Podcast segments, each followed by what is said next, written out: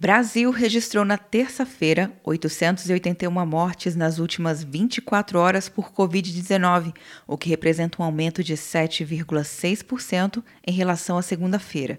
O total de óbitos chegou a 12.400, de acordo com dados divulgados pelo Ministério da Saúde. Em entrevista coletiva no Palácio do Planalto, o secretário substituto de Vigilância em Saúde, Eduardo Macário, apresentou a nova plataforma de dados atualizados diariamente sobre a pandemia. É um painel que ele incorpora uma série de novas funcionalidades principalmente já é, utilizando os dados de recuperados, os dados de pessoas em acompanhamento, além dos casos confirmados e óbitos confirmados pelas secretarias estaduais e municipais de saúde do Brasil. Esse site é atualizado diariamente após as 19 horas. Os novos casos confirmados totalizam 177.589.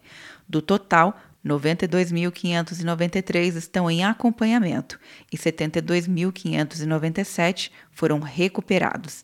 Há ainda 2.050 mortes em investigação. São Paulo se mantém como epicentro da pandemia no país, concentrando o maior número de falecimentos, 3.949. O estado é seguido pelo Rio de Janeiro, Ceará, Pernambuco e Amazonas.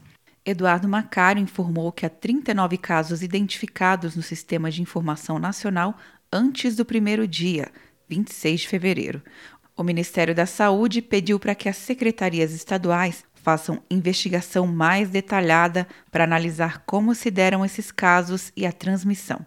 Atenção, você que fez o Enem! Sua nota pode valer uma bolsa de estudos de até 100% para os cursos de graduação à distância da Uninter. Isso mesmo! Até 100% de desconto em mais de 90 cursos. Transforme seu futuro. Acesse o site e inscreva-se agora. Uninter, a melhor educação à distância do Brasil. Uninter.com De Brasília, Luciana Castro.